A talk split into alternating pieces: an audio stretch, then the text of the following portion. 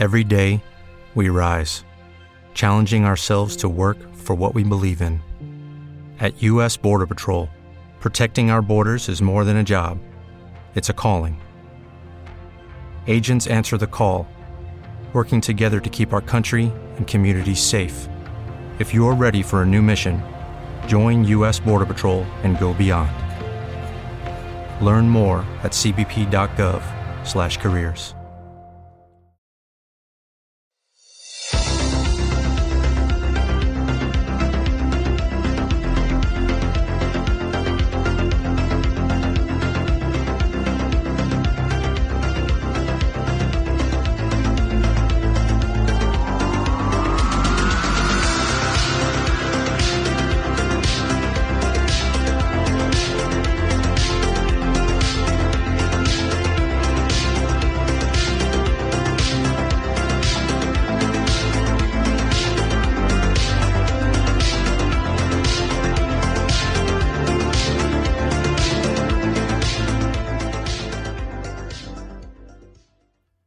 Hola a todos, muy buenas, ¿qué tal? ¿Cómo estáis? Sed todos bienvenidos a un nuevo episodio del podcast Cine Blockbuster, el espacio de entretenimiento en el que hablamos de nuestras películas favoritas, de series de televisión, de cómics, libros, videojuegos y, en fin, de todo aquello que nos gusta y que nos parece interesante.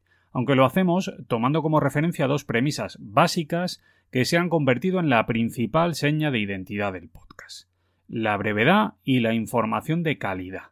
Esto es lo que ofrecemos y esto es precisamente lo que nos diferencia de otros podcasts.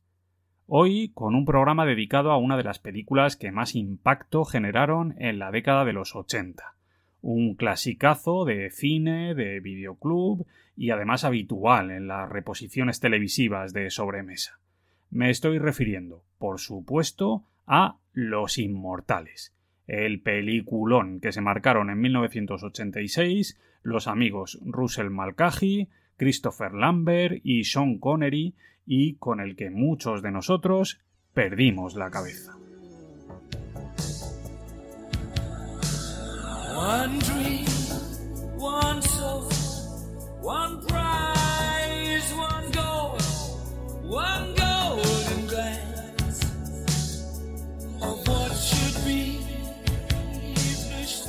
One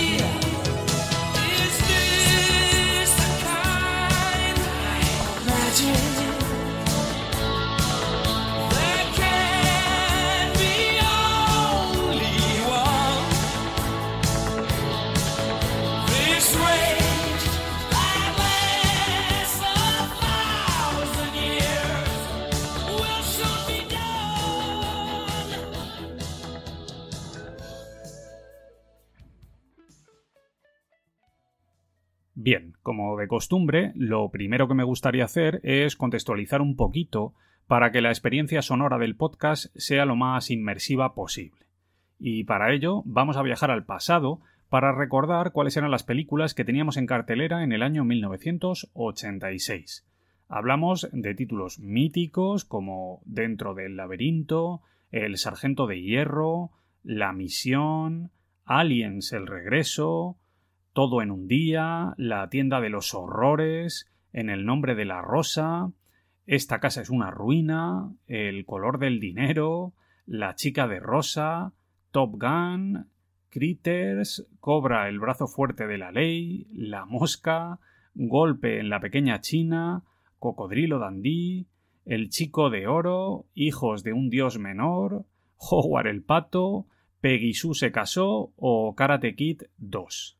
En la ceremonia de los Oscars de ese año, sin embargo, los títulos que más brillaron fueron los de Hannah y sus hermanas, Una habitación con vistas y sobre todo Platoon, que ese año ganó un total de cuatro estatuillas, incluidas las de mejor película y mejor director, para Oliver Stone.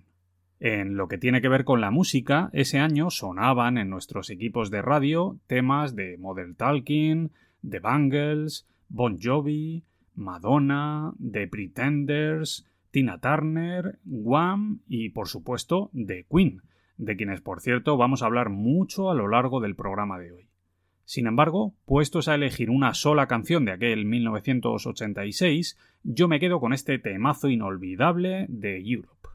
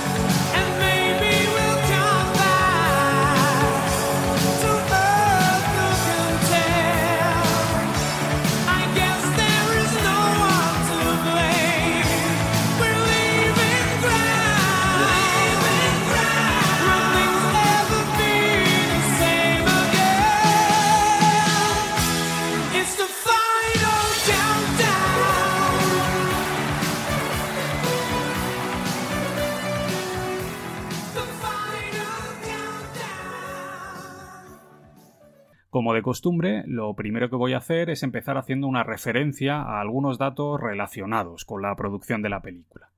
Todo parte de un joven universitario, un tipo llamado Gregory Wyden, que tuvo una idea mientras pasaba unos días de vacaciones en Escocia. Concretamente, mientras visitaba un museo, el chaval pensó que sería interesante ver cómo se comportaría uno de los antiguos guerreros escoceses si hubiera sobrevivido hasta nuestros días con sus costumbres y sus vestimentas de la antigüedad. Al volver a su casa, Wyden convirtió aquello en un primer borrador de un guion cinematográfico que tituló originalmente The Shadow Clan, aunque también contempló otras opciones para el título como The Dark Knight. A partir de ahí, el muchacho siguió desarrollando la historia, creando una trama que, en principio, era muy oscura y bastante dramática. Sin embargo, años después, el propio Wyden admitió que su principal referencia a la hora de escribir el guion fue la película Los Duelistas, de 1977, es decir, la película que debutó en el cine el gran Ridley Scott. Tras algunas vueltas por los despachos de los principales estudios de la época, el guion de Los Inmortales terminó cayendo en manos de 20th Century Fox y de un equipo de productores formado por Peter Davis, William Panzer y E.Z. Monell, que decidieron darle luz verde al proyecto con un presupuesto inicial de 19 millones de dólares. Uno de los aspectos más interesantes a la hora de abordar la preproducción de la película, como suele ocurrir en estos casos, es el que tiene que ver con el proceso de selección del casting, que en este caso resultó particularmente complejo. Para el papel protagonista se barajaron un montón de nombres conocidos, entre los que podemos mencionar a Michael Douglas, Kevin Costner, Mark Singer, Patrick Swayze o Mel Gibson. Aunque el que estuvo más cerca de conseguir el papel fue el mismísimo Kurt Russell, que llegó incluso a recibir una oferta, pero que terminó rechazando el papel porque no le convencía el guion. La otra gran decisión de casting tuvo que ver con el actor elegido para interpretar al grandísimo Juan Sánchez Villalobos Ramírez. A este respecto se sondeó a ilustres veteranos como Lee Van Cleef, Clint Eastwood, Malcolm McDowell, Jim Hackman, Michael Caine y hasta Peter O'Toole. Aunque, como todos sabéis, finalmente el elegido fue el maravilloso Sean Connery nuestro querido Sean Connery. Para el resto de papeles también hubo propuestas bastante llamativas, como las de Patricia Arquette, Jennifer Bills, Sigourney Weaver, Glenn Close, Demi Moore o hasta Kate Capshaw para el papel de la forense Brenda White, o la propuesta que se les hizo llegar a dos fenómenos como Rupert Hauer o Nick Nolte para que dieran vida al temible Kurgan. Aunque finalmente los elegidos para ambos papeles fueron Roxanne Harty y Clancy Brown. Por otra parte, el rodaje de la peli se produjo mayoritariamente en Escocia, mientras que en Estados Unidos apenas hubo grabaciones, solo las escenas en el Madison Square Garden, en Central Park y algunas panorámicas de la ciudad. Del amanecer de los tiempos venimos. Hemos ido apareciendo silenciosamente a través de los siglos, hasta completar el número elegido. Hemos vivido en secreto luchando entre nosotros por llegar a la hora del duelo final, cuando los últimos que queden lucharán por el premio.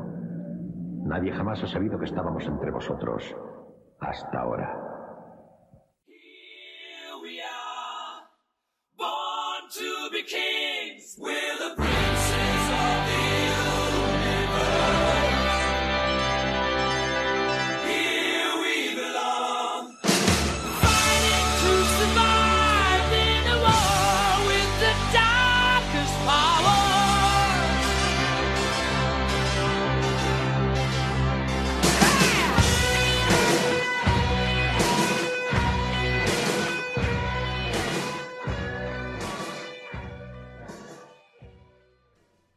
Lo siguiente que vamos a hacer es meternos con una sinopsis de la trama. Por tanto, tened en cuenta que a partir de ahora van a llegar importantes spoilers sobre la trama de la película. No creo que esto sorprenda demasiado a nadie. Al fin y al cabo, la peli se estrenó hace un porrón de años y, como dije antes, se trata de uno de los grandes clásicos de la época del videoclub. Pero bueno, por si acaso alguien todavía no la ha visto y no se la quiere estropear, entended esto como un aviso. Y ahora ya, sin más, vamos a seguir. Y para hacerlo, vamos a centrarnos en la trama de la película. ¿De qué va Los Inmortales? Bueno, pues la respuesta es bastante curiosa.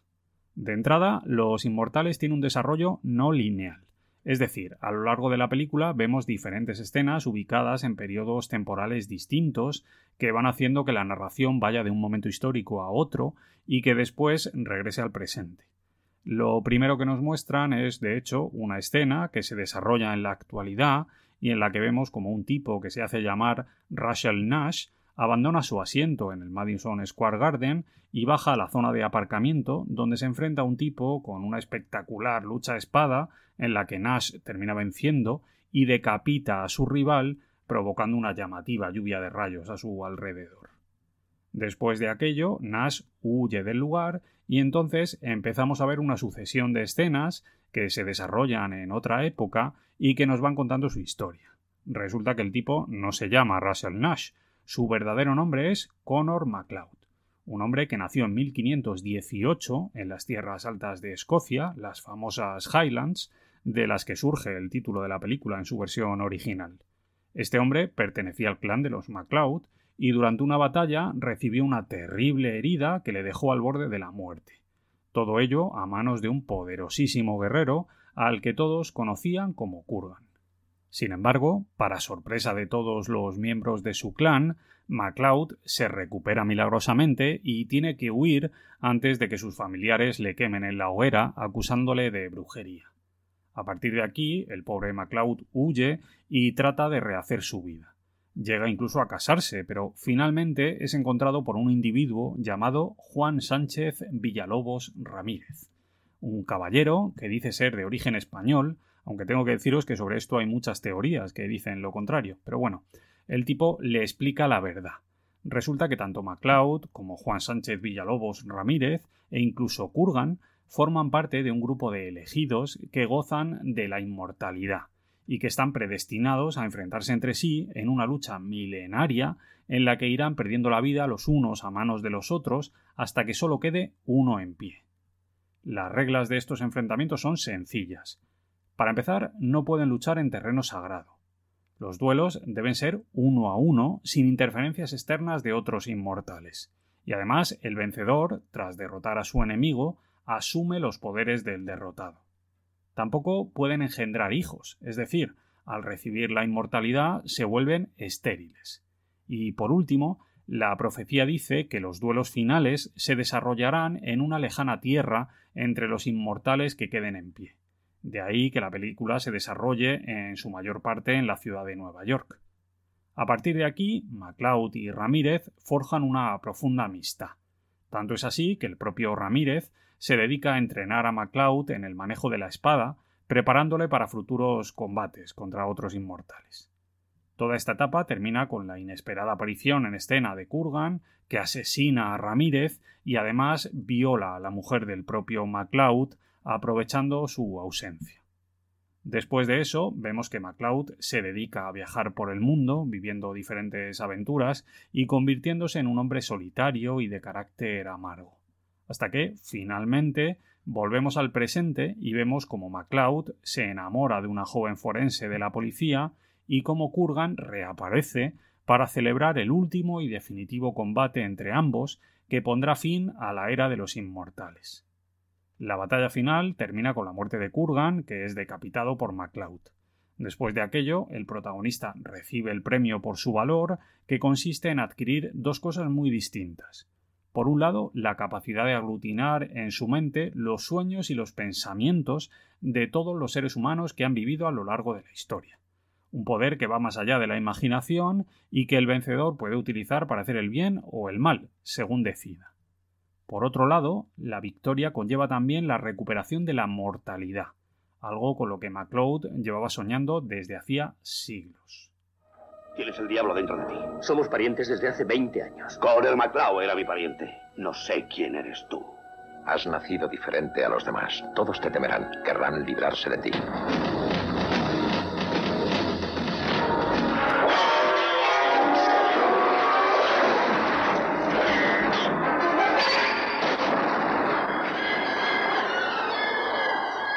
Todos ellos tienen algo en común. Aunque te parezca increíble, ese tipo lleva arrastrándose por el mundo desde 1700. No es posible. No pueden morir. Un momento, Nash. Quiero respuestas. No puedes morir, MacLeod. Soy Conner MacLeod, del clan MacLeod. Nací en 1518 en la aldea de Glenfinnan, a orillas del lago Sion. Y soy inmortal. Un desafío permanente les empuja a enfrentarse entre ellos. Tú siempre serás mucho más débil que yo. ¿Qué puedes decirme sobre un loco de casi dos metros que se pasea con un espadón a la una de la madrugada por Nueva York en 1985? No mucho. Él no está solo. Al final,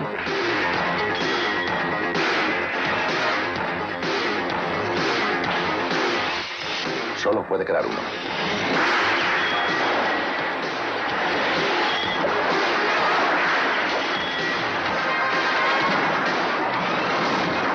Los inmortales.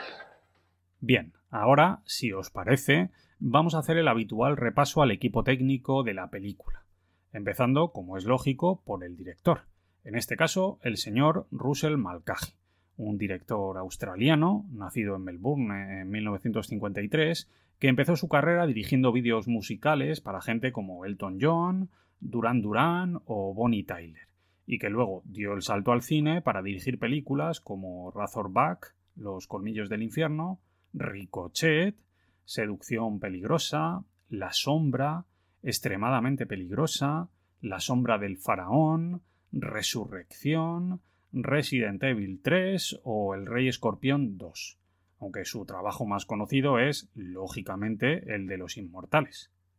Con respecto a la parcela interpretativa, bueno, pues tenemos unos cuantos nombres conocidos en el reparto. Para empezar, lógicamente, vamos a hablar de Christopher Lambert, el protagonista de la peli. Un actor nacido en Nueva York, criado en Suiza y educado en Francia, que empezó su carrera en el cine galo y que después dio el salto a Hollywood gracias a Greystock, la leyenda de Tarzán, una peli que se estrenó en 1984 y para la que tuvo que aprender inglés porque no lo hablaba con fluidez. Después de eso llegaron Los Inmortales, Jaque al Asesino, Fortaleza Infernal, Gunman, Presa de la Secta, Resurrección y bueno, la verdad es que otro montón de pelis bastante olvidables. Sin embargo, su otro gran papel, al margen del de Conor MacLeod en Los Inmortales, es, por supuesto, el de Raiden en la mítica versión cinematográfica de Mortal Kombat en los años 90. El otro gran nombre en el reparto es el del mitiquísimo Sean Connery, el maravilloso Sean Connery, un legendario actor escocés que empezó haciendo sus pinitos en el mundo del culturismo y que incluso tuvo una breve carrera como futbolista en Inglaterra. Sin embargo, su carrera en el mundo del cine comenzó a mediados de los 50 con papeles secundarios en películas británicas hasta que alcanzó la fama en 1962 gracias a su papel más icónico, en este caso el del famoso James Bond. Todo ello con el estreno de la película 007 contra el Doctor No. A partir de aquí, Connery rodó más películas como Bond y otro puñado de títulos inolvidables como Marnie la ladrona, Zardov, Asesinato en el Orient Express, El hombre que pudo reinar, Un puente lejano, Atmósfera cero, El nombre de la rosa, Los intocables de Lyonés, que es un peliculón, Indiana Jones y la última cruzada, que, que os voy a contar, Sol naciente, La caza del octubre rojo, que a mí me flipa, El primer caballero, La roca, La trampa o La liga de los hombres extraordinarios.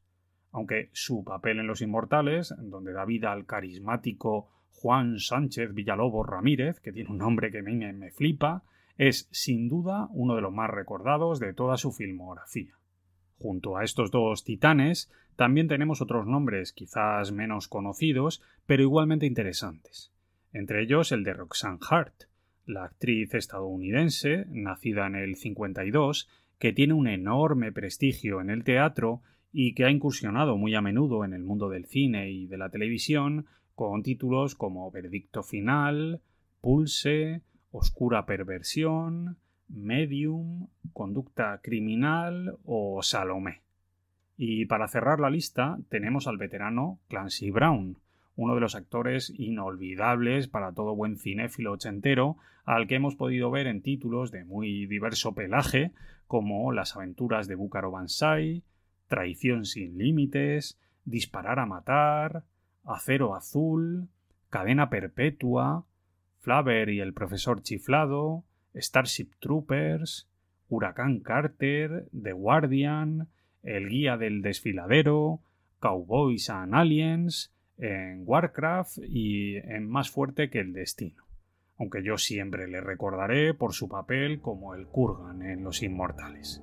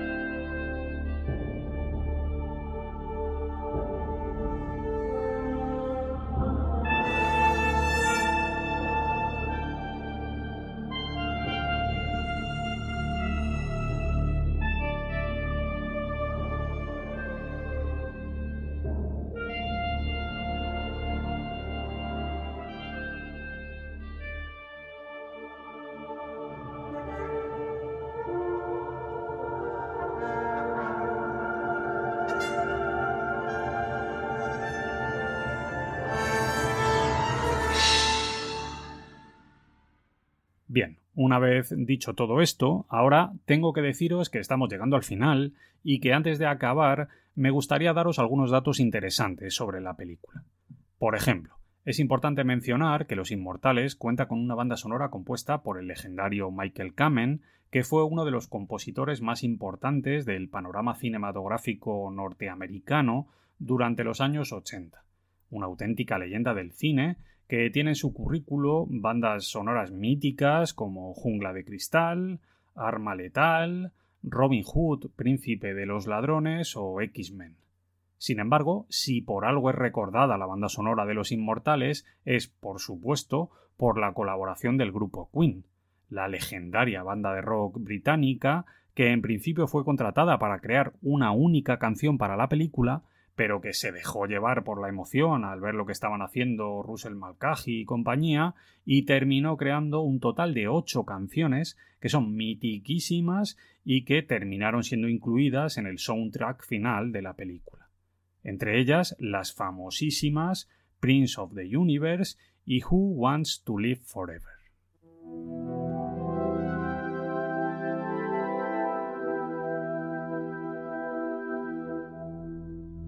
There's no time.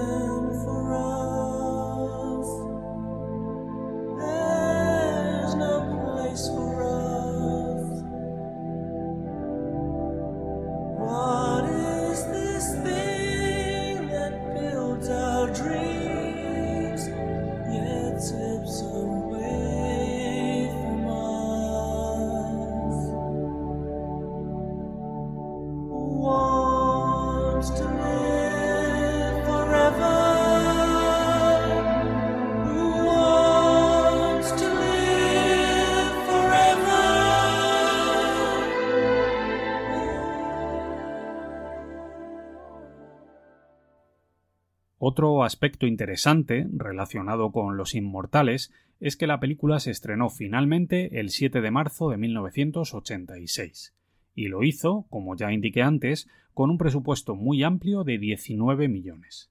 Sin embargo, y en contra de lo que la mayoría de la gente piensa, la película no fue ni mucho menos un gran éxito de taquilla.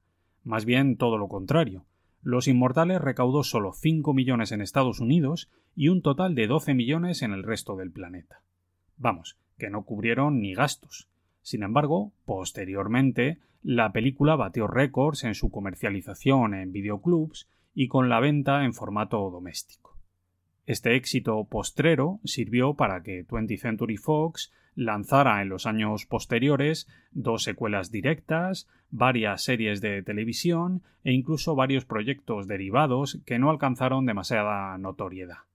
En cualquier caso, Los Inmortales pertenece a ese selecto grupo de películas absolutamente míticas de los años 80 que nos fliparon en su momento y que ocupan un lugar destacadísimo en nuestra iconografía cinematográfica. Es verdad que la peli no ha envejecido bien, no nos vamos a engañar. Los efectos especiales están completamente superados y algunas interpretaciones son un poco bochornosas si las vemos desde el prisma del siglo XXI. Sin embargo, cuando éramos pequeños, ¿quién no ha jugado con sus amigos a ser Connor MacLeod en el patio del colegio o en el barrio, dándonos hostias con cualquier palo que encontrábamos tirado por el suelo? Bueno, en fin, el caso es que, aunque solo sea por eso, la peli merece todo nuestro cariño. Así es como yo lo veo. Además, sigue teniendo momentos que molan un montón, como las escenas de los rayos o las decapitaciones. Y encima, como ya he dicho antes, la banda sonora es una auténtica delicia. Yo todavía flipo cuando veo el videoclip de Princess of the Universe, en el que sale el puto Christopher Lambert vestido con su gabardina y dando vueltas por el escenario alrededor de Freddie Mercury. Ole sus cojones. Contigo se ha completado el número de los elegidos. Debes estar preparado para cuando llegue el duelo final. ¿Qué duelo? A partir de ahora empezaremos a sentir una atracción irresistible de acabar unos con otros hasta que solo quede uno. Es nuestro destino. ¡Vamos! ¡Más deprisa!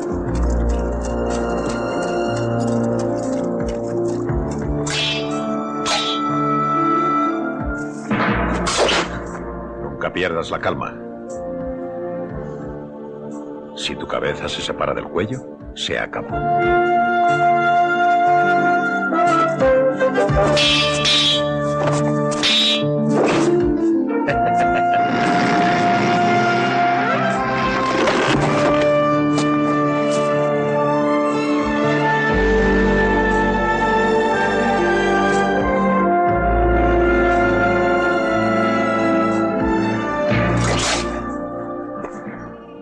Nunca sin controlarte. Te haces vulnerable y pierdes el equilibrio. Con Heather, por favor.